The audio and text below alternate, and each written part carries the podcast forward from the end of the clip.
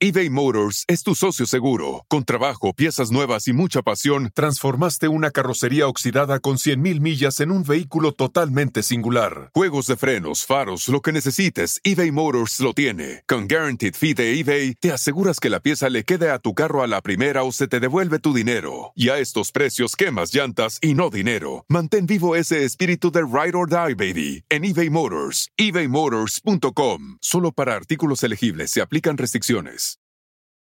No se trata de tener suficientes papitas de McDonald's. Se trata de tener suficiente ketchup para asegurarte que cada papita tenga un turno. A menos que te atrevas a comer las papitas ah, sin ketchup. Psst, te prometo que igual te seguirán encantando. Para pa pa pa. Hola, ¿qué tal? ¿Cómo están? Buenas noches. Bienvenidos aquí al canal de Ponchote, Laura, Tesangari, Ceci, Chula, Mari, Lourdes, todo el mundo. Pero bueno, saluda a todas antes, pero no. Tengo que saludar primero a la licenciada Maggie. ¿Cómo estás, Maggie? Bienvenida. Hola, buenas noches a todos, gracias por estar aquí. Y quiero que sepan que nos mandaron un libro que muchos de nosotros fue como de, ay, este libro, esta señora es una mentirosa, y no, y, posiblemente sí. Pero, pero, lo leímos y no teníamos pensado hacer la reseña hoy, pero honestamente sentimos que si no damos esta información, o sea, si no, si no damos esta reseña, eran demasiadas cosas girando en la cabeza, ya queremos sacarnos esto inmediatamente, ¿no, Maggie? Sí, sí, la verdad es, es mucha información que suena lógica, pero no sabemos, no nos consta que sea real. Es, es delicado lo que, lo que Roberta narra aquí. Yo creo que es el libro más fuerte que hay sobre el caso y mira que hemos visto muchos casos, ¿no? Sí. Muchos libros. ¿Cómo escribiría este libro?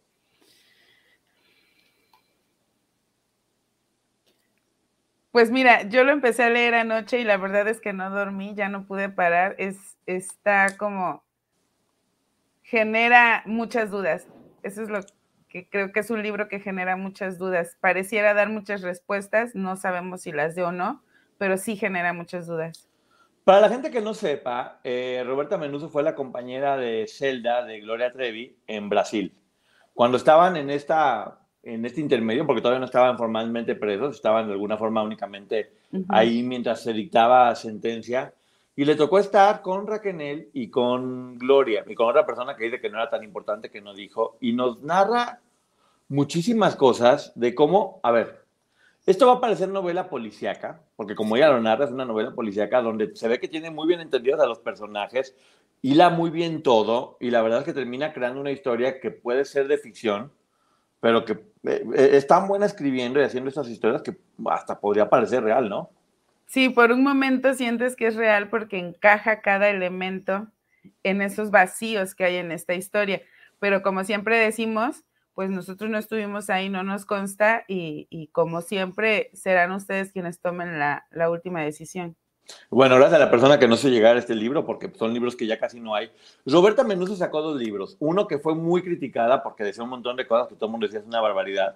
Pero al tiempo saca este libro donde confiesa lo que ella dice que es la verdad y todo el plan y la estrategia que según ella creó junto con Gloria para que ambas pudieran salir, salir libres de la cárcel.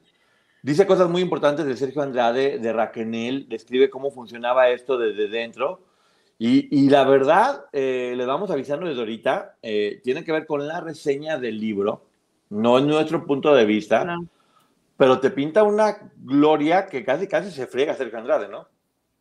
Sí, o sea, la gloria que ella pinta aquí prácticamente es quien manipula a Sergio Andrade. O sea, sí, es como, por eso les digo que genera muchas dudas. De hecho, la gloria que ella, que ella narra domina a Sergio Andrade y se termina fregando a Sergio Andrade. Sí. Para que se den una idea de lo que es este libro, lo, fuerte y lo, diferente que está, pero bueno. Yo honestamente lo leí porque dije, bueno, pues, hay que leerlo, ya lo tenemos. Eh, no, esperaba nada y, es una muy buena, es un muy buen thriller, ¿no?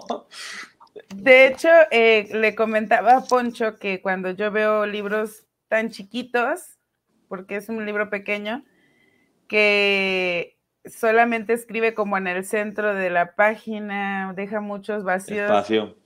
Y ves que te dije, presiento que trae mucha paja, entonces no creo tardar en leerlo. Y Poncho también tenía así como que sus reservas. pero lo empecé y ya no pude parar. Sí, era como, bueno, a ver esta señora qué está poniendo, qué está diciendo y vamos a ver lo que dice. Porque de hecho cuando empieza yo hasta digo un momento que dije, no, ya no va, yo no voy a leerlo. O sea, eh, no está interesante esto que va a decir. Empieza diciendo eh, que se lo dedica a los ángeles, a mi familia y a la justicia y agradece a Dios y a la vida y a las personas que hicieron realidad sus sueños. Yo decía, bueno, la señora, ¿por qué se porta como si fuera artista cuando pues, nadie la conoce? Tiene como delirios y se está haciendo esto, ¿qué quería lograr con esto? ¿Quería hacerse famosa? ¿O qué onda, no?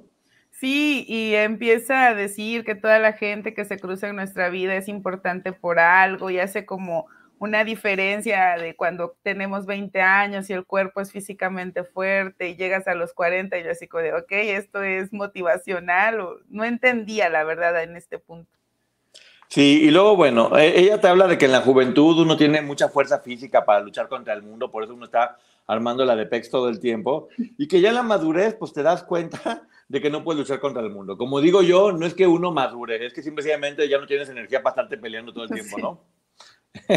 Dice que, que ya que a los 40 es una etapa de inteligencia y de experiencia y que nosotros podemos cambiar nuestra vida cuando cambiamos la forma de verla.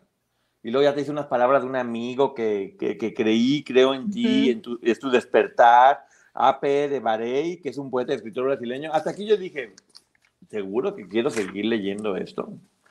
¿Tú cómo ibas ahí? En ese punto, honestamente dije, ay, no, si no empieza ahorita a contar algo, yo ya no lo voy a poder leer, porque como decimos comúnmente, yo sentí que se estaba echando flores sola. Yo también, y dije, va a hablar, o sea, se está aprovechando de Gloria para hablar de ella y no va a contar nada y no tiene nada que decir. Y nos va a volver a repetir la historia y no va a decir nada interesante. Y ándale, que me salió peor que Alfred Hitchcock. Sí. La, la, historia que narra aquí, vamos a, les pido que lo veamos como eso. Ya cada uno de ustedes decida si es verdad o no. Esta es la historia que esta mujer platica, que de hecho hasta era así como de, ay Dios, ¿en serio queremos hablar de esto? Pues sí. Ahora, antes de empezar también, entender que el libro lo escribe en 2010, cuando ya existían muchas dudas y también había mucha información. Sí, exactamente. Eh, y después de haber escrito otro libro que ahorita nos va a explicar por qué lo lee. Vamos a ver el plan que según ella hizo junto con Gloria para poder salir ambas libres. Porque sigue hablando de que los ángeles de mi vida, que los medios de comunicación que me hicieron pedazos, yo también me hizo pedazos, me perdí para encontrarme, y que ah, te platica de que hay tres caminos, uno bueno y que uno que hay que escoger, y que ahora yo soy el ángel para ustedes. Y hasta aquí yo seguía pensando, dije, pues, y como, ¿por qué estoy viendo esto? ¿Qué fumó la señora, honestamente? Y ya empieza en el capítulo 3, dice, el primer contacto con Gloria. Dice que primero le dice a su papá, mira, en televisión este, está pasando esto de la cantante mexicana famosa y ven a ver todo lo que está sucediendo y demás y todo esto. Y pues que ella dice, no, ¿sabes qué? No, mejor no lo veo. Mejor me decido tomar la invitación de un amigo que me hizo sabe dónde manejando 500 horas. Y pues ándale, que se va con el amigo en ese coche y que después de mucho tiempo sale la policía sorpresa y los agarran porque tenía pasta para hacer polvo blanco, que ustedes saben cuál es, y que me lo llevan a prisión. Cuatro kilos, o sea, mm, cuatro kilos y me lo llevan a prisión. Por no ver el chisme de Gloria Trevi, le tocó vivirlo en 4D. Sí. Sí, ella dice que el papá le ven, quédate, vamos a ver, que mira la cantante mexicana que está aquí en Brasil.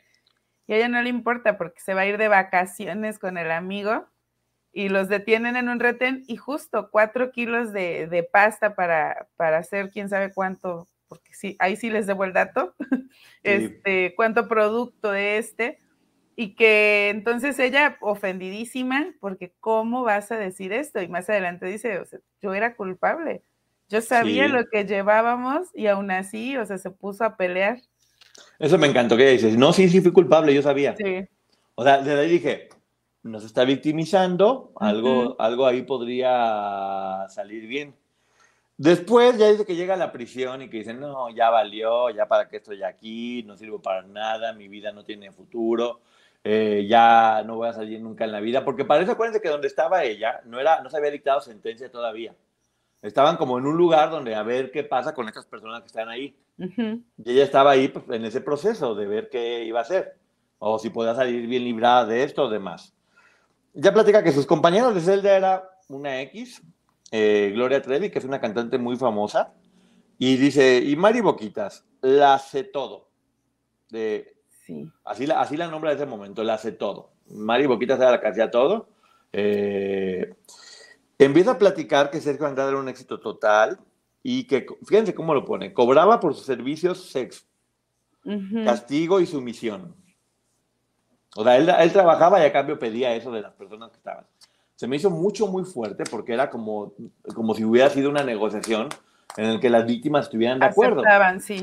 Sí, así como digo que yo te hago famosa, pero tú tienes que ser sumisa y esto, y no, o sea, creo que en el momento que escribió Roberta no tenía idea de que no, era justamente una organización coercitiva, eh, donde ellas eran captadas, no estaban ahí por su propia voluntad. Pero bueno, eh, dice que todas se transformaron en, integrantes del clan Trevi Andrade, así lo menciona. Así lo mencioné. Ella obviamente, como mucha gente, este libro también salió en Brasil, entonces mucha gente no conocía bien el caso y da una explicación. Pero es importante ver cómo da ella la explicación. Eh, dice, ¿por qué borraste los videos de Poncho? No, no los borré. dice, se casó que se casó con, con María Raquenel y ella dice, y yo la vi panzona en las fotos, y ella dice que es el relleno de vestimenta, pero yo no le creo, es lo que ella está diciendo. Eh, dice, Sergio Andrade fue el papá de varias niñas, también de una niña desaparecida y de un hijo abandonado y desnutrido de Karina Yapor. Es muy dura, yo no sé si no tiene como, como cuidado de lo que dice, pero pues bueno, con lo que viene más adelante. Esto es nada. Esto era como Disneylandia. Dice que utilizaba la fama de ella eh, para seducir a las jovencitas y que cayeran a sus pies. Eh, que un día de esto las jovencitas despiertan, lo cual yo dije, ah, bueno, me da gusto que le des el mérito. Y una de ellas despertó y reveló todo a Linda Hernández. Pero dice, una de ellas decide salir a vengarse y dije, pero después, no sé si sea un error de traducción propiamente, porque después dice, ella fue víctima de los maltratos de Sergio. Sí, y, hablan de despertar, de que todas van despertando, y dice, su denuncia fue la punta del iceberg. Dicen que se fueron de vacaciones a Brasil, pero es mentira que estaban de vacaciones, en realidad estaban huyendo de la justicia, porque Karina Yapor, platica toda la historia de Karina Yapor, logró que estuvieran presos. Platica que Sergio era su vecino de celda, eh, que pues, nos podemos dar una idea más o menos de cómo funciona todo y dice, y Gloria mantenía una relación de placer, negocios con Sergio. O sea, habla de, ellos dos como una empresa, ¿eh? Sí. Y, había acepta, y había aceptado, dice que ella aceptó ser el imán para atraer a jovencitas. Y que así funcionó durante años. O sea, ella asume que, que Gloria estaba de acuerdo. Sí, es bueno decir que fue el 2010 y que hizo dos libros. Roberta Menuso hizo dos libros. Uno que hizo por dinero, que ahorita vamos a ver más adelante, y este libro que fue como para compensar al que hizo por dinero. Recuerden que este es el segundo libro, no el primero que hizo. Que aquí confiesa que lo hizo por dinero y qué dijo en el primero y qué dice en este. Eh, dice que Mari hacía todo y que ella era la vigilante de todas las señoritas y las mantenía con la boca cerrada. Eso me llamó tanto la atención. De hecho, yo hasta lo anoté aquí con otro color porque dice, este este, fue acusada por vigilar a las niñas, mantenerlas encerradas y con la boca cerrada. Y este libro es de 2010. Así es, con la boca cerrada. Y yo dije, el nombre del podcast, en ese momento lo puso en el 2010. dice, bueno, pues esas eran mis compañeras. Ya después habla de eh, borrando digitales este capítulo. Y dice que poco a poco todas estas chicas que estaban fuera comenzaron a hablar, que no sabía si por justicia o por venganza, de que había relaciones en grupo, por decirlo de alguna forma, y diferentes castigos. Que sus compañeros de celda, ella menciona que sabían todo y que estaban, sabían que esto era una bomba y que tenían que desactivarla como día lugar, porque sabían que no iban a salir bien librados de esta. Eh, dice que ellos se la pasan yendo por la vida borrando huellas y personas que hablan, pero siempre hay cosas que quedan, que no hay forma de decir que no. Y dice ella, y algunas huellas no se borraron. Y aparte hay una frase en este capítulo que a mí me impacta porque dice que una de las cosas que aprende de estar con Sergio y Gloria, se refiere específicamente a ellos dos, es que cuando hay complicidad hay secretos. Así es. Y bueno, eh, ya viene el capítulo 7 que es el plan. Dice que en Brasil ellos no eran muy conocidos y que que ellos decían, tenemos que dominarlas a todas y eliminar todas las pruebas que hay. Esa era como su misión. Siempre habla de Gloria y de, Sergio, como ellos dos. Eh, ay, lo que dice es muy fuerte.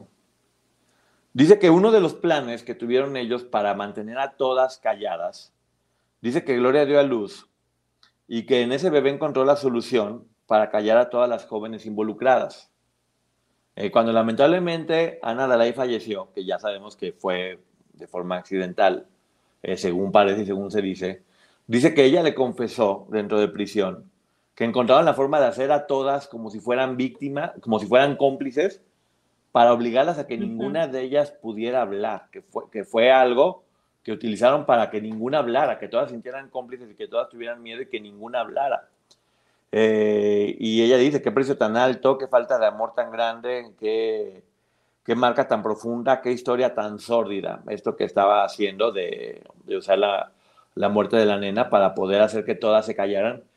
Y sí, yo creo que es una historia que ninguno vamos a saber nunca qué pasó este, en realidad. Lo único que sí siento es que hay, hay, que hay que decir que esa niña fue luz todo el tiempo y que tenemos todo respeto por ella. ¿Tú qué opinas tú? Y, de hecho, eh, ella lo hace ver como si era necesario que eso sucediera para firmar este famoso pacto de silencio. Y ustedes disculpen mi incomodidad, pero me parece muy fuerte esta declaración porque deja entrever que los padres de la pequeña hubiesen deseado que esto sucediera y la verdad...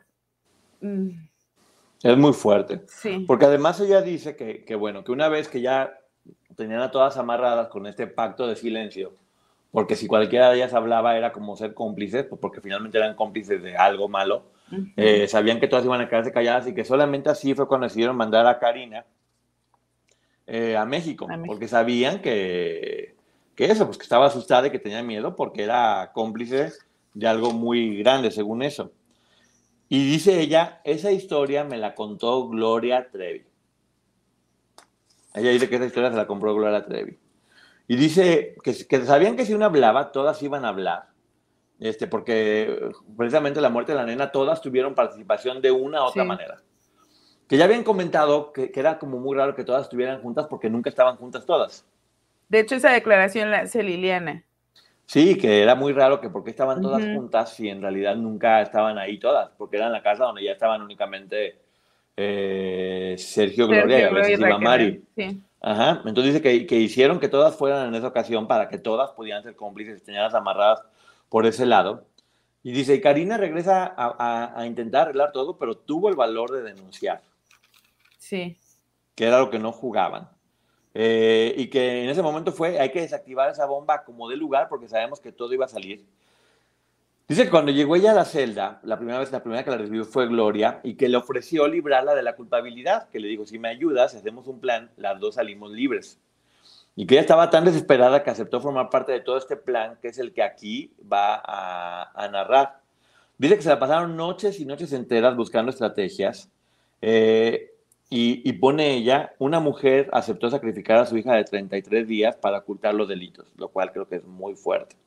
Es que te digo, deja, como lector, te da a entender prácticamente que, que Gloria hubiera deseado que le sucediera eso a la bebé. Sí, es horrible.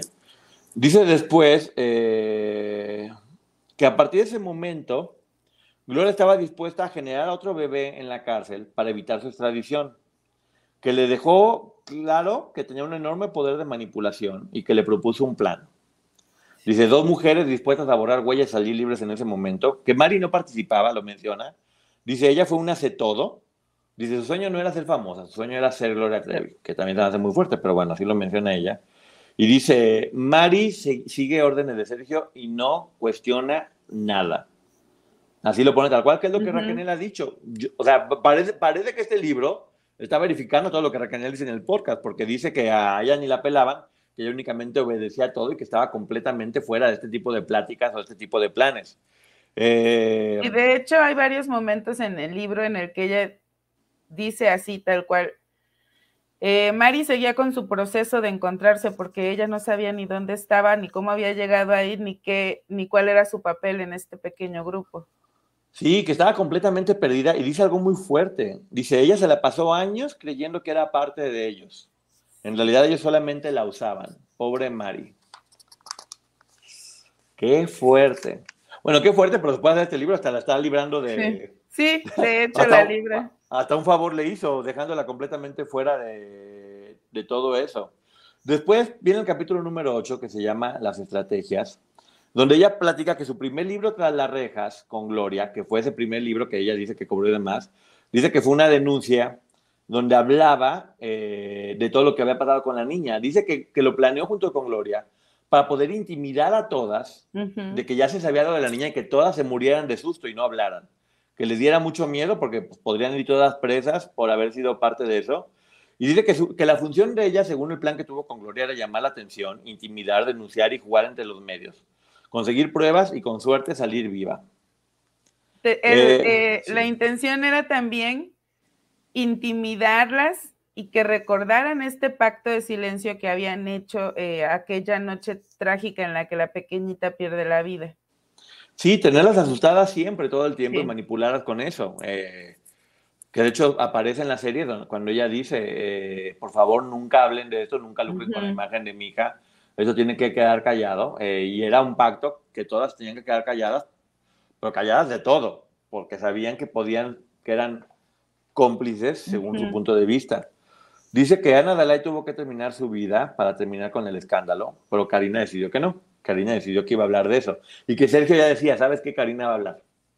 Que desde que se fue, dice, va a hablar, va a hablar, va a hablar. Eh, que revela que, que, lo de Ana Dalai fue planeado, según ella, para intimidarlas a todas. Y como Sergio sabía que hablaría, me dijo que, que, que pusiera en ese libro que escribió Roberta Menuso, que la que había acabado con la vida de la niña era Karina.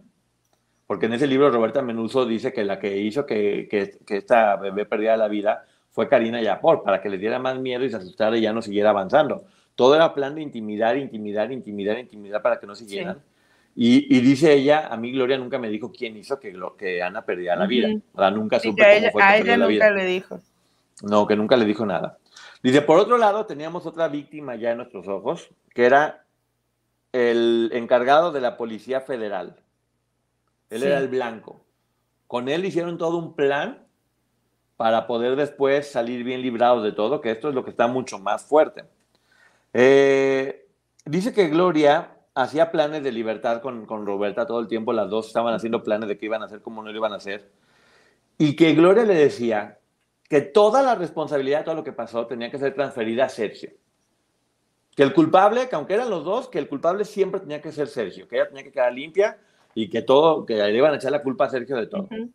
Creo que Roberta Menuso también estuvo este, manipulada por Sergio, pero ya no sé, ya no me está extrañando. Parece que este libro lo escribió Sergio. Pero bueno, que decía que, eh, bueno, ustedes, ustedes juzgan al final, ¿eh? no vamos a hacer cosas de valor, vamos a platicar únicamente eh, lo que este libro está diciendo. que obviamente que, que, que, el culpable debía ser Sergio todo el tiempo, y que ellos necesitaban esperarse a que hubiera un cambio de gobierno para poder tener aliados, porque en ese tiempo el gobierno en curso no tenían gente que los pudiera apoyar. En el siguiente sí, que creo que era el trayecto de Fox a Peña, ¿no? Mm, no, pero ella se refiere al gobierno de Chihuahua. Ah, ok, de Chihuahua, perdón. Pero bueno, habla de que necesitaban que hubiera un cambio de gobierno para que los siguientes sí los iban a ayudar, porque los de ese momento no. Entonces tenían que esperarse la mayor cantidad de tiempo que pudieran en, en Brasil. Y dice ella, Ahora utilizarían otra vez un bebé para ayudarse. necesitaban que Gloria se volviera a embarazar. Que ese bebé sería de Sergio, pero que Gloria empezó a salir con este policía y a tener relaciones con él. Y ese bebé iba a ser de Sergio por inseminación. Sí, dice que tenían mucha libertad en esa celda, que sí podían salir, que tenían acceso a todo. Que, que curiosamente coincide con lo que nos contó Pancho que sí podían tener este, internet y que podían mandar mails y dice ella que podían comer cosas eh, ricas, o sea, que, que, sí, tenían contacto con, con todo eso. Eh, que, era una, que, era, que una de las salidas, porque salían y entraban todo el tiempo, Gloria se enteró, que, se enteró que no iba a poder vivir ese proceso en libertad. Tenía la esperanza de que la dejaran libre, que ese juicio fuera por fuera, pero se enteró que no. Entonces, que necesitaba un, un embarazo escandaloso para poder evitar la extradición. Eh, porque así iban a poder cambiar el rumbo de la investigación y de los medios de comunicación. Era como una bomba de humo, que en lugar de que se hablara de lo de las chicas, que se hablara de por quién embarazó a Gloria y por qué la embarazó y cómo fue que se embarazó estando en la cárcel, era como una forma de dirigir la información. Que tenían que dar la Gloria la imagen de una mujer abusada en la cárcel de Brasil, Eh, y pero tenía que haber un testigo que dijera que sí había sido abusada para que todo saliera bien. Y el plan era que en algún momento Roberta pudiera ser testigo de que Gloria estaba teniendo relaciones con el policía para que él se sintiera intimidado. Que el objetivo era después poder negociar con el, con el policía. Exactamente, el título del siguiente capítulo era el, el fragrante, que es básicamente captar con las manos en la masa a una persona. Y dice que el día de la salida de Gloria, de, de Roberta, de, Roberta, perdón, eh, que, que, Gloria había salido antes a hablar con ese señor. Entonces que se arregló todo para que cuando ella abriera la puerta se los encontrara en pleno acto y que el policía se quedó completamente bajo. Habla de que era un hombre bueno en realidad, que se había dejado seducir, pero que era un hombre bueno, eh, inocente y que bajó la mirada. Que te acuerdas que en la serie viene una parte donde se ve que este se quita la camisa y que ella está haciendo nada y que los ven y que dicen, no, no pasó nada, o sea, no estamos haciendo nada, es mentira. Es chistoso como esa parte de la serie que nadie entendimos. Aquí está eh, explicada. Sí, es, es, muy raro porque lo explicaron eh, cuando este libro creo que casi nadie lo había visto. Pero bueno, dice que bajó la mirada y que Gloria sedujo al policía y que armó justamente que este delito fuera. Dice que el policía no se registró, obviamente, que infringió el sistema que la defendía y que la transformó en testigo. Que cuando ya la vio Roberta, que la vio y dijo, cayó, perfecto, misión cumplida. El capítulo 10 es la segunda parte del plan. Eh, que dice que cuando ella estaba, ya estaba fuera, Roberta, recibió una carta de Gloria diciéndole que porque se había quedado, que porque ya, había, que ya se había ordenado que fuera extraditada. Entonces tenía que quedarse a como diera lugar, o sea, no quería Gloria regresar bajo ninguna circunstancia y que recibió la información, eh, de repente le llegan a Roberta Menuso una información de, ¿sabes qué? Vas a ser cómplice por haber denunciado el crimen de la bebé por no haberlo denunciado antes a, las autoridades. Entonces te nos, vas a, te nos vas a venir al bote eh, por haberlo hecho público antes que hablar con las autoridades.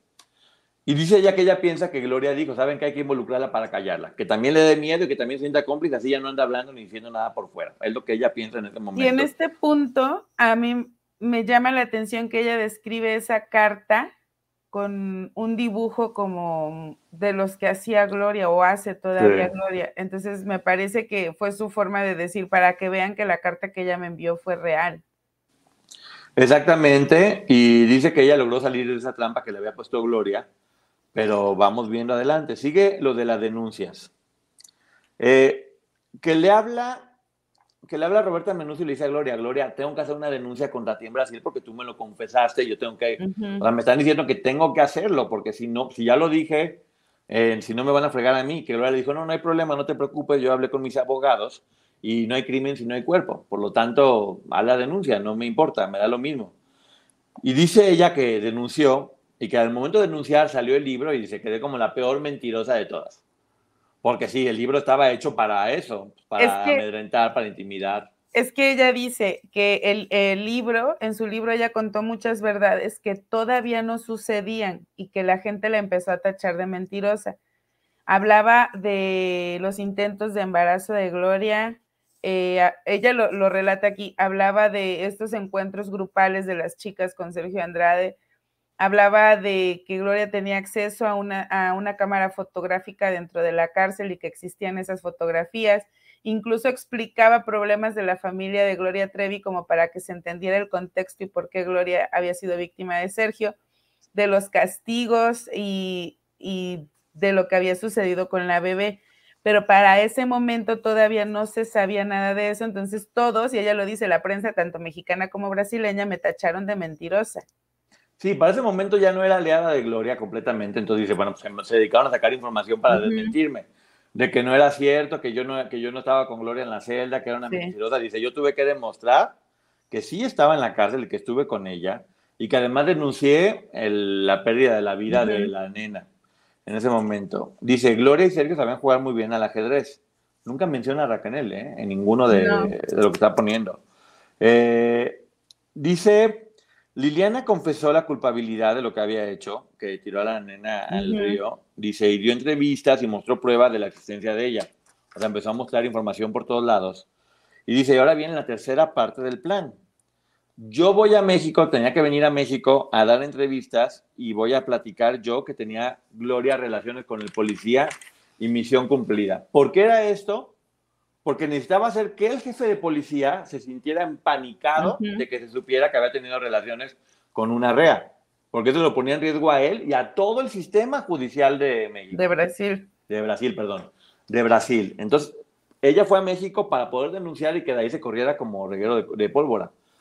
Dice, tercera parte del plan, las pruebas. Eh, dice, no era, no era hablar del embarazo, el embarazo era lo de menos, era, era con ese embarazo comprobar que dentro de esa prisión se estaban teniendo relaciones y que todo mundo podía ser culpable.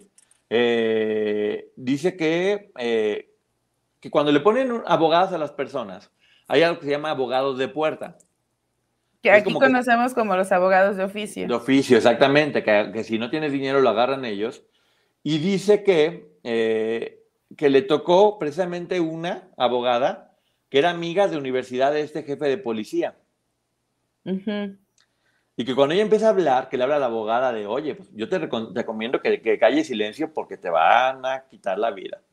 Y que ella dijo, obviamente está con él, me di cuenta que estaba con él y que le dijo, así que es mejor echar de cabeza a Gloria y decir que era todo un plan de ella, de Gloria, sea, confesar que era un plan de Gloria para que se fuera la atención con Gloria. Ahora sí que, de que te vaya mal a ti, a que me vaya a mí, pues mejor que te vaya mal a ti.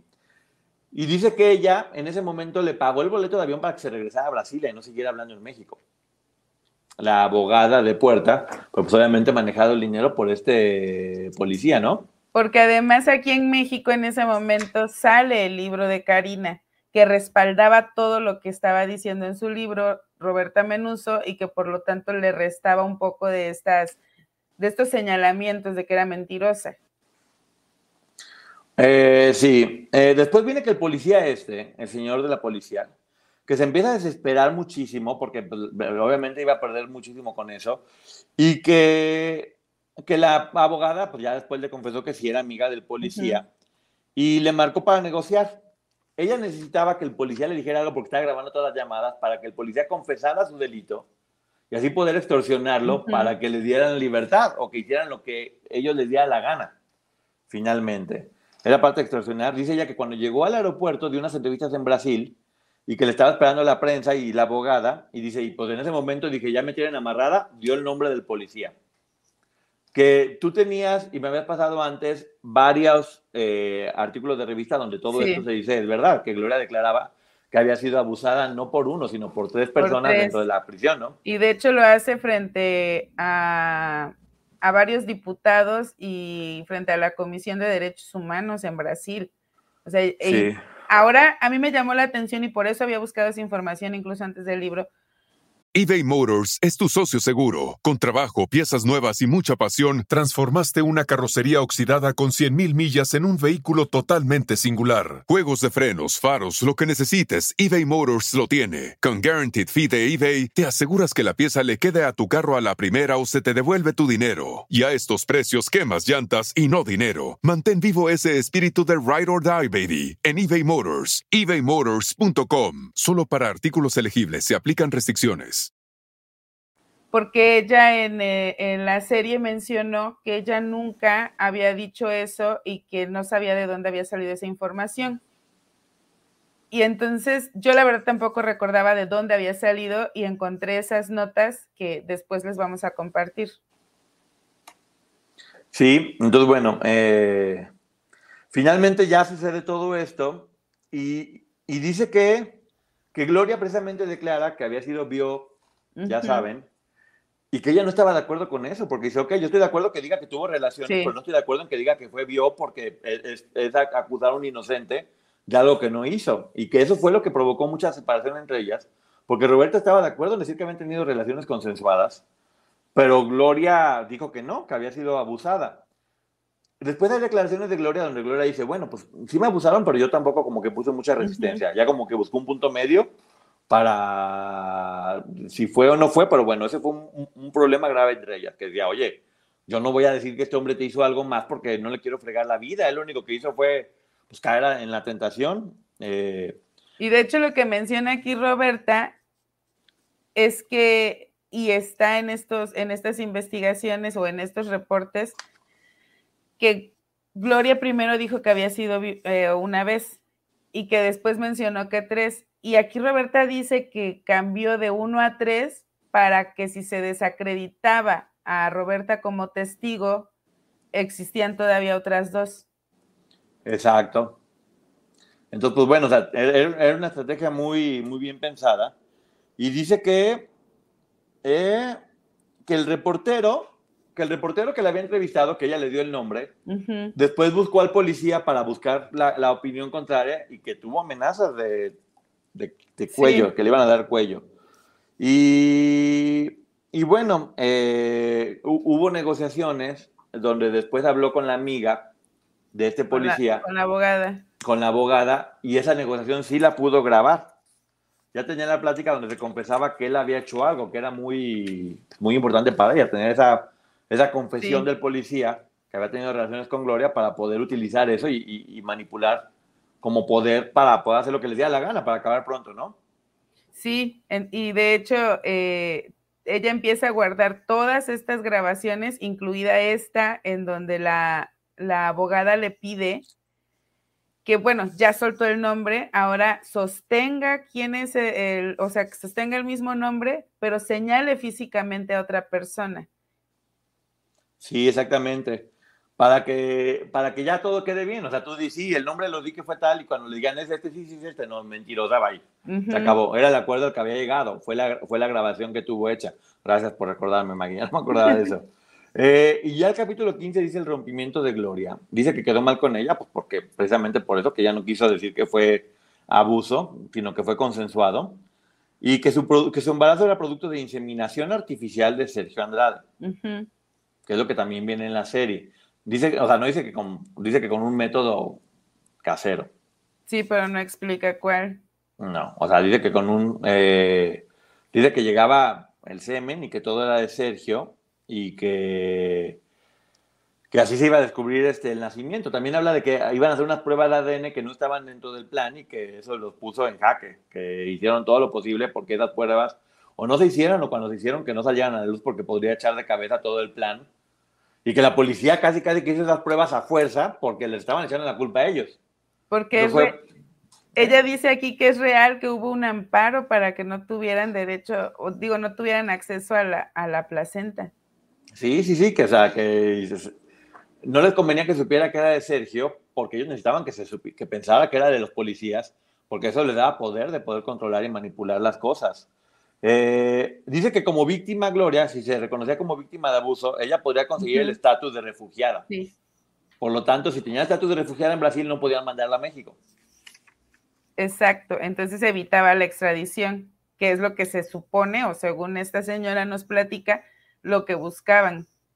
Exactamente, dice, bueno, que Gloria se enojó con ella y que bueno, que aceptó el plan para no regresar a la cárcel, pero que tenía muchísimo miedo para este momento eh, Roberta Menuso. Dice que no confirmó que fue abuso, pero que sí dijo quién era el policía responsable. Dijo, este, este fue, yo este ah, fue, el que vi que estaba teniendo relaciones con ella, sin decir que era abuso. Sí, ella de eh, hecho dice, eh, yo confirmé que había sido consensuado y había sido con ese policía. Sí, dice que discutió muy fuerte, muy, muy fuerte, que su amistad tronó, como lo estaba mencionando. Dice, ahora yo, tenía miedo de lo que me podría hacer, entonces decidí ponerme del lado de la Policía Federal. Y a cambio de poder ayudar a la policía y revelarse la gloria, poder pedir este, suavidad en su condena, que fue la traducción que usaron aquí, que fue pues, que, no le, que no se le fregaran tan fuerte. Porque ella decía, un inocente no puede pagar. Tenía que decir la verdad de que él no había abusado de ella sin alejarme por completo. Entonces contó que sí tenían relaciones, pero que la amenazaban de muerte si ella decía algo de eso y pidió protección. Sí. Así como de, ok, sí voy a, yo voy a decir que tenía relaciones consensuadas, pero protéganme porque me están amenazando. Y que la misma policía le dijo, a ver, niña, tú no puedes ser protegida por la misma policía a la que estás denunciando. Pero antes entregó todos los audios que tenía a medios de comunicación y a la policía. Y una vez que los entregó, le dijeron, o sea, estás estás denunciando a la Policía Federal y pidiendo que la, Policía Federal te proteja, o sea, algo no cuadra ahí. Exactamente. Eh, dice que el, capítulo 16 se llama El Pacto de Silencio, que Gloria declaró tres abusos eh, y que llegaron a un trato. Yo no voy a hablar del abuso que, hubo en la prisión, pero ustedes ya no siguen investigando lo que pasó con Ana Dalai. Y que así fue como logró que ya no se siguiera investigando en Brasil. Porque Roberta ya había denunciado. Sí, entonces, ¿qué fue el, pacto? Ustedes no hablan de lo de Ana Dalai y yo no hablo de lo que me pasó, que en realidad no le pasó, fue una trampa toda orquestada dentro de Brasil. Eh, Dice ella que el siguiente capítulo es El Camino de Piedra. Dice que desapareció, que se volvió una prófuga y que estuvo dos años inquietud casi escondida. Que después de mucho tiempo fue condenada a cuatro años por lo del tráfico y que no se quiso presentar, que decidió seguir huyendo. Eh, y volvió a regresar aquí a México y huyó. En el 2008 regresa a Brasil y dice que su condena cambió eh, porque dijeron, bueno, pues no es peligrosa para la sociedad, en realidad no existe nada grave, a únicamente prestar servicios y ayudar a muchos niños. Dice, dice que Sergio Andrade asumió toda la culpa de todo lo que había pasado para favorecer a Gloria, pero que ahora no se le puede acercar, que lo intimida todo el tiempo y lo está acusando, eh, y a todas las integrantes, cualquiera que quiera volver a, hablar del caso Rabrilo, los intimidan y lo atacan muy fuerte, y de hecho dice, un medio intentó volver a, reactivar el hecho de hablar del tema. Dice, y Gloria puso una demanda contra ello. Andrés Puentes también intentó volver a hablar del caso y le pusieron una demanda y también Andrés Puentes lo, volvieron a dejar callado. De hecho, lo eh, menciona con todo y nombre. Sí, sí, sí. Vienen las, declaraciones de Andrés y dice, el abogado declaró que el abogado declaró que en el examen psicológico de ella, ella resultó una psicópata peligrosa. Sí. Lo cual se me hace muy, muy fuerte. Sí, dice que Mari va saliendo, que poco a poco va como entendiendo qué fue lo que le pasó y va, va intentando liberarse de todo esto cuando dice que la usaban, básicamente. Que ella pensaba que era parte de ellos tres, pero que en el fondo eran dos y ella la usaban. Eh, y lo que dice al final es casi épico. bueno, yo no sé si ya de haber sido cierto, casi casi que le aplaudiría a Gloria por haberlo hecho. Dice, Sergio aceptó el plan porque la idea era que aceptara que él cargara con toda la culpa para que se separaran un ratito temporalmente y después regresaran y siguieran trabajando juntos, para no lastimar el producto que era quien estaba generando muchos millones. Dice, la sorpresa se la llevó Sergio cuando aceptó cargar toda la culpa y ella nunca regresó y se lo fregó y lo dejó encerrado. Sí. Lo cual casi casi que Gloria aplauso de, aplauso de pie, o sea, se la jugaste a Sergio magistralmente y lo dejaste encerrado y él terminó con toda la culpa y gracias con permiso. Y ya después, bueno, se habla del epílogo y todo, y puras cosas bonitas, y que gracias, y cosas que ya no nos importan, honestamente, porque tiene mucho que ver con eso. Y, y, algo que dice que Karina en Chihuahua sí intentó denunciar lo que había pasado con la bebé. Sí, eBay Motors es tu socio seguro. Con trabajo, piezas nuevas y mucha pasión, transformaste una carrocería oxidada con 100.000 millas en un vehículo totalmente singular. Juegos de frenos, faros, lo que necesites, eBay Motors lo tiene. Con Guaranteed Fee de eBay, te aseguras que la pieza le quede a tu carro a la primera o se te devuelve tu dinero. Y a estos precios, quemas llantas y no dinero. Mantén vivo ese espíritu de Ride or Die, baby, en eBay Motors. ebaymotors.com. Solo para artículos elegibles se aplican restricciones. Este libro, le digo, es el segundo. Eh, obviamente, Andrés Puente, como están diciendo aquí, pues bueno, se comprobó que lo que estaba diciendo era mentira eh, y que por eso le ganaron la, la, denuncia. Pero yo creo que debería escribir ciencia ficción, porque la verdad es que si tú, si tú, si le quitas lo que crees y únicamente lo lees, parece que todas las piezas cuadran perfectamente y podría ser una historia de la vida real. Porque te digo, incluso si lo contrastas con reportajes de aquel momento, pareciera que lo que ella dice es verdad, que en este momento, y como se los dije al principio, creo que es decisión de cada quien. A mí sí me parece que el escribirlo en 2010 le dio ventajas sobre la información. No, no, no sabría, pero sí me deja muchas dudas. Sí, ojo, de ser cierto toda esta historia, que hubiera sido cierto, yo no estoy festejando que Gloria hubiera hecho todo. No. Estoy festejando que Gloria hubiera mentido a Sergio que lo hubiera dejado encerrado. Obviamente, que le diga, ay, declárate culpable y luego nos vemos. Y toma la que siempre no. Lo terminó dejando ahí embarrado. Eh, eh, cuéntale a las personas la diferencia, porfa, para informar. ¿De qué hablas, Antonio? Perdón. Eh, la diferencia entre qué y qué. Porque ya no, ya no entendí. Yo no quiero que haya aquí ninguna, ninguna duda. mi postura neutra lo digo por las personas como yo somos conscientes de la situación y queremos mejorar. Ah, es que Laura Marcela dice que no es lo mismo la psicopatía con el trastorno de personalidad narcisista. Ah, ok, va. Entonces, bueno, ya está explicado porque también nosotros queremos que la gente tenga información. Y repetimos, ¿eh? nosotros solo estamos diciendo lo que Roberta Menuso plasma en este libro. Mm, a nosotros, bueno, yo ni siquiera podría, no debería emitir un juicio acerca de la salud mental de Gloria Trevi porque no es nuestra, no es nuestra tarea. Volvemos a repetir, esto no es lo que nosotros pensamos, es lo que viene en este libro que hay muchos libros que se escribieron hace mucho tiempo y que ahora volverlos a leer. Yo una de las cosas que me, que me generó mucha duda es, porque yo cuando vi la serie dije, no entendí esta cosa del policía que se quitaba la camisa sensual y que ella estaba sentada ahí y que luego ven a alguien y dice, no, no es cierto, no pasó nada. Dije, ¿por qué ponen eso? O sea, no tenía ningún sentido dentro de la historia. Ahora con este libro tiene sentido el, como el decir, oiga, no pasó nada, lo que vio se equivocó. Pero ¿por qué ponerlo en la serie y darle importancia a lo que en este libro se dice y justificarlo de alguna forma, ¿no? Es que creo que ese fue el error de la serie, que más allá de contar la historia de Gloria Trevi, que me parece que tiene una gran historia que contar, se dedicaron como a justificar por una parte y a atacar al resto de las víctimas por otra. Sí, es muy fuerte, pero bueno, es un libro cortito, por eso la reseña de hoy va a ser eh, cortita justamente para que tengan únicamente la información que hace falta y no expandirnos a más porque vamos a irnos ahorita con la licenciada Maggie, al canal de la licenciada Maggie a preguntas y respuestas. Eh, yo estoy sorprendido de la... Es que esta mujer, hasta el, hasta el primer libro que hizo, que todo el mundo dijo que... Yo me quedé con esa idea. Dije, pues bueno, Roberta Menuso, ¿quién es? Echó mentiras y demás y no sabía. Según la información que tengo, sí estuvo en la cárcel con Gloria. Sí y sí duró un buen tiempo con ella. 66 días. 66 días, no fue una semana, fueron 66 días y es verdad. Eh, esa, información sí está verificada.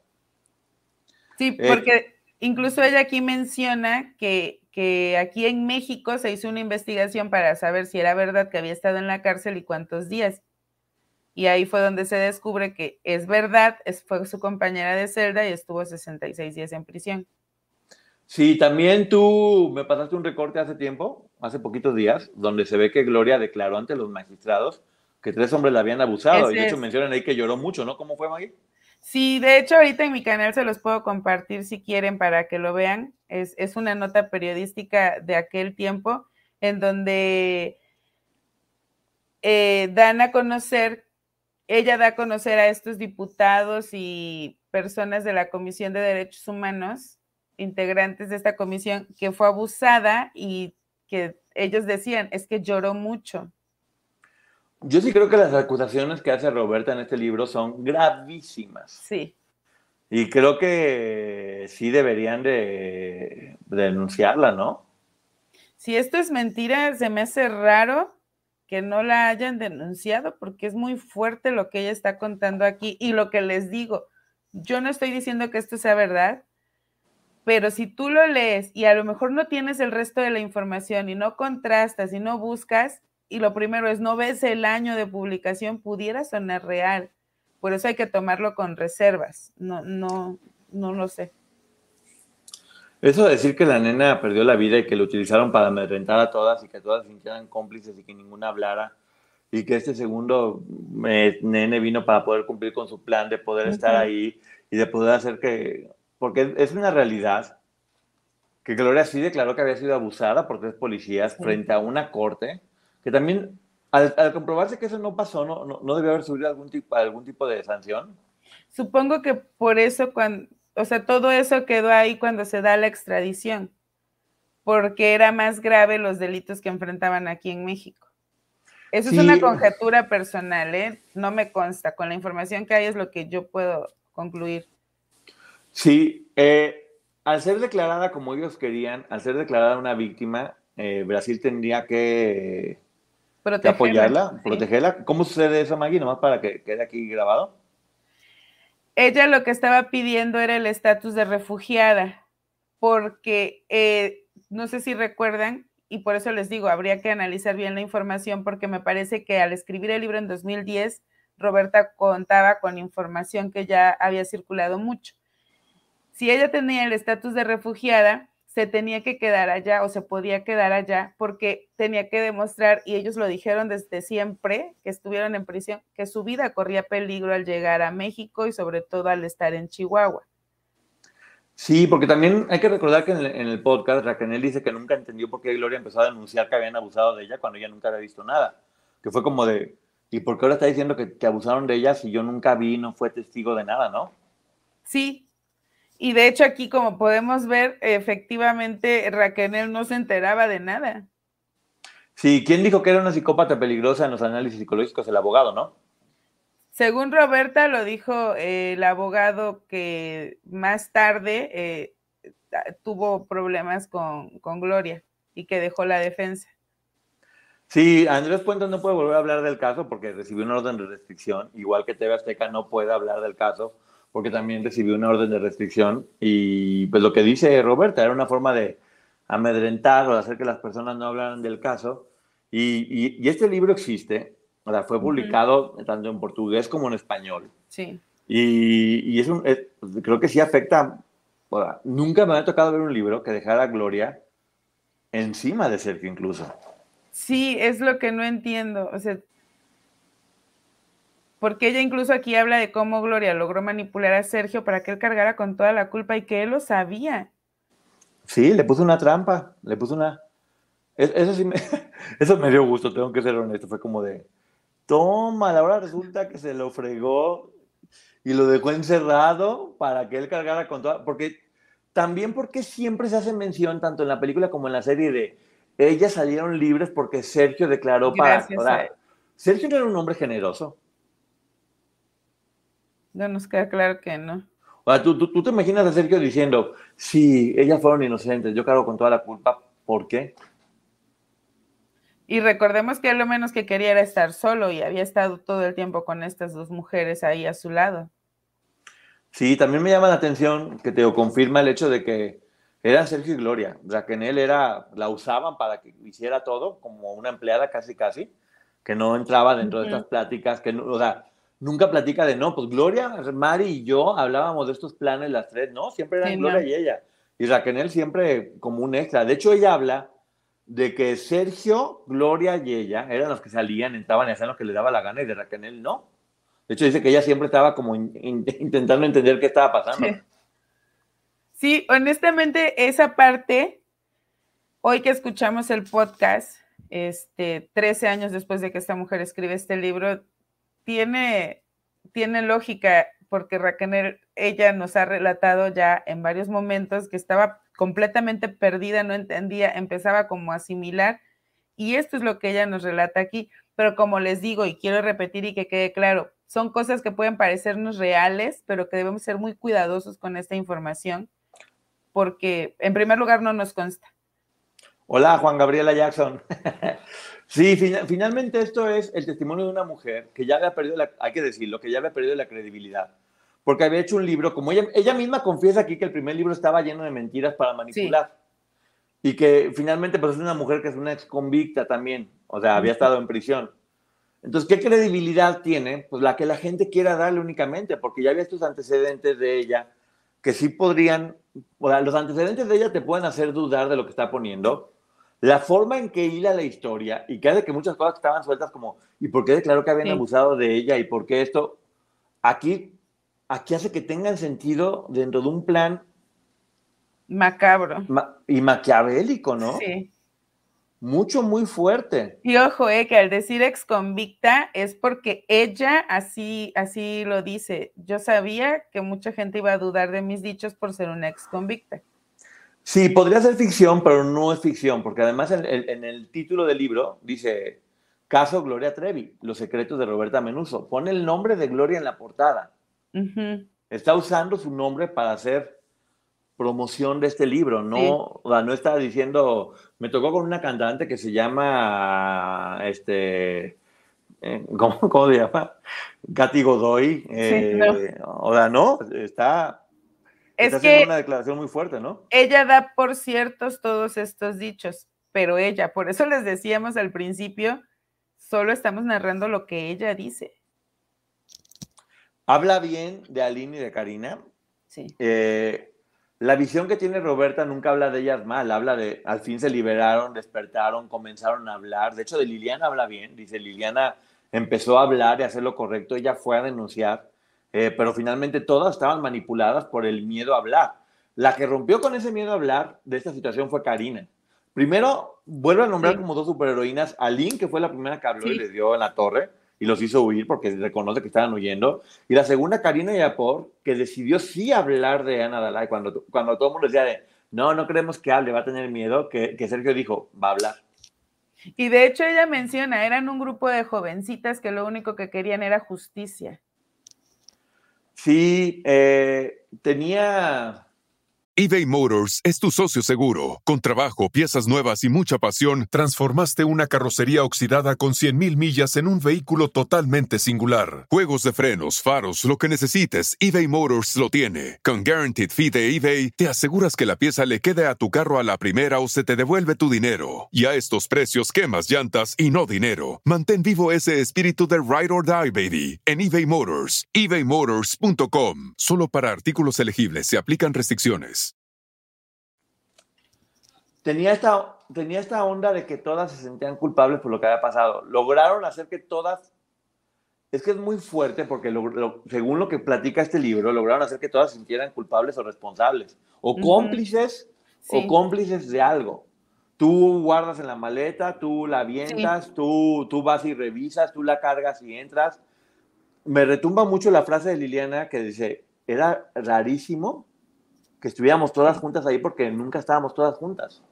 Y miren, esta parte de, lo que dijo Liliana, el hecho de que aquí Roberta dice, fue una manera de, que todas se sintieran involucradas y cargaran cierta parte de culpabilidad y se negaran a hablar, pero también es una conclusión a a la que muchos sin haber llegado, sin haber estado ahí, hemos llegado, no formamos parte, no estuvimos ahí, hemos llegado porque es la información que te presentan. Y yo creo que ella también pudo haber llegado a esa conclusión con base en toda esta información, no porque sea necesariamente real. También hay otra cosa que es muy fuerte, como por qué Brasil no investigó. Oye, están diciendo que, hubo un cuerpo de alguien brasileño. ¿Por qué Brasil nunca hizo nada? ¿Por qué no siguió con la investigación? Es una desaparición. Y de hecho, ella culpa o responsabiliza a la Policía Federal de Brasil porque al haber este escándalo internacional y las pruebas de ADN, eh, llegan a esta negociación que no sabemos si es real o no, pero por eso les decíamos, pareciera que le da sentido a muchas historias que hasta el día de hoy no la tienen. En caso de, que fuera parcialmente cierto, cierto, eh, ¿qué significaría legalmente esto, May? Es que ella aquí nos lo está diciendo. Si todo esto es verdad, tiene que haber denuncias por todo esto. Y entonces, es que me cuesta trabajo acomodar las piezas. Entonces, dejaría de ser Sergio para ser Sergio y Gloria. Sí. Porque de hecho ella en la denuncia que hace por la desaparición de la bebé, los menciona a ellos dos.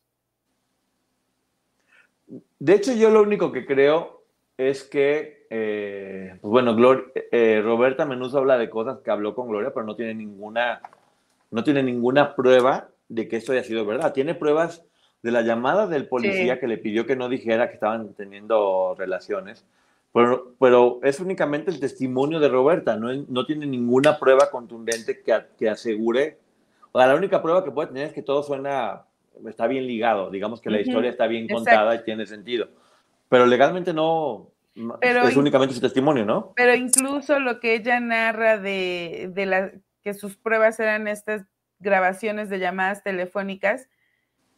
Aquí el, delito sería que el policía estaba cometiendo un acto ilegal o lo que conocemos aquí en México como tráfico de influencias porque él estaba ocupando un puesto de poder, eh, era un servidor público, dándole beneficios a, a Gloria Trevi, a Roberta y a Sergio.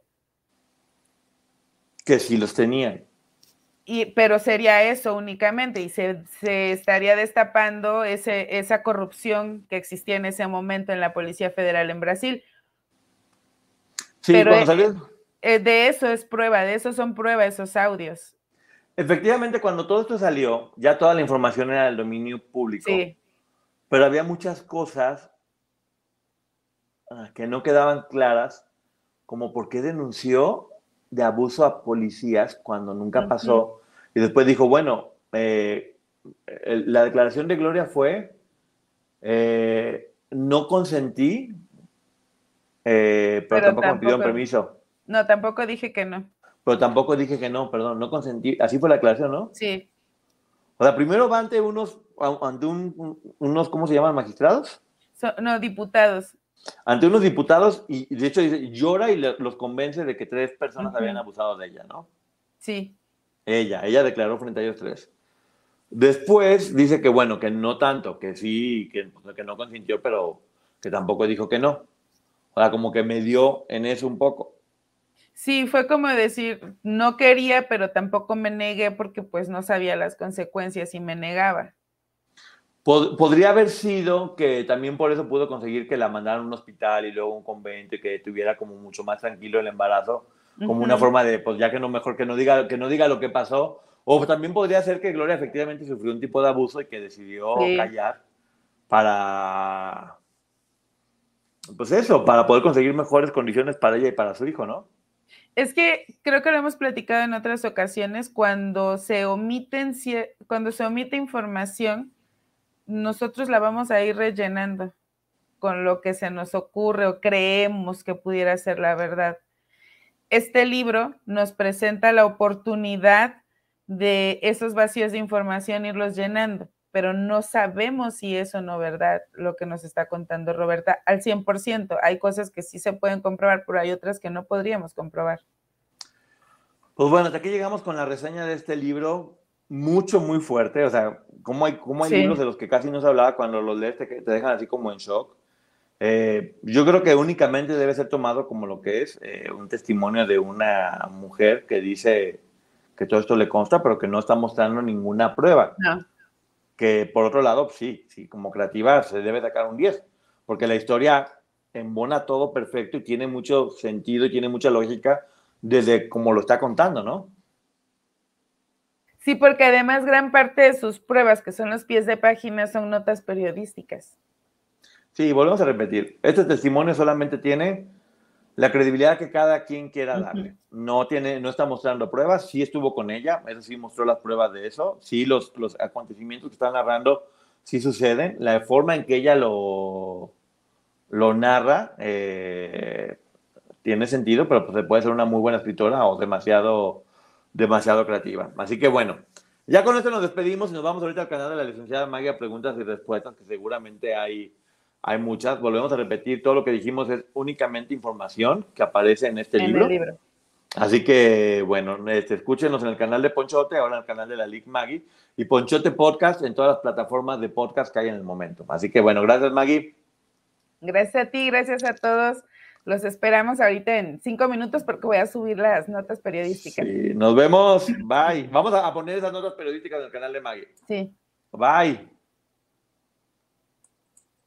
Adiós. Apágate. Oye, no quieren que se apague, quieren que sigamos chismeando acá la, la computadora. Maggie, platícanos de lo que quieras. Mira, todo me dice que me espere la computadora. ¿De qué quieres platicar más? Ah, pues que tenemos varias notas que pudieran aclarar porque hemos estado investigando y pudieran aclarar varias dudas que, que han surgido últimamente. Uy, Diosito Santo, que mira, ahora no está queriendo quitar esto. ¿Qué? No se trata de tener suficientes papitas de McDonald's. Se trata de tener suficiente ketchup para asegurarte que cada papita tenga un turno. A menos que te atrevas a comer las papitas ah, sin ketchup. Psst, te prometo que igual te seguirán encantando. Para pa pa pa. A algunos les gusta hacer limpieza profunda cada sábado por la mañana. Yo prefiero hacer un poquito cada día y mantener las cosas frescas con Lysol. Las toallitas desinfectantes de Lysol hacen súper conveniente limpiar superficies como controles remotos, tabletas, celulares y más, eliminando el 99.9% de virus y bacterias. No solo limpies, limpia con Lysol.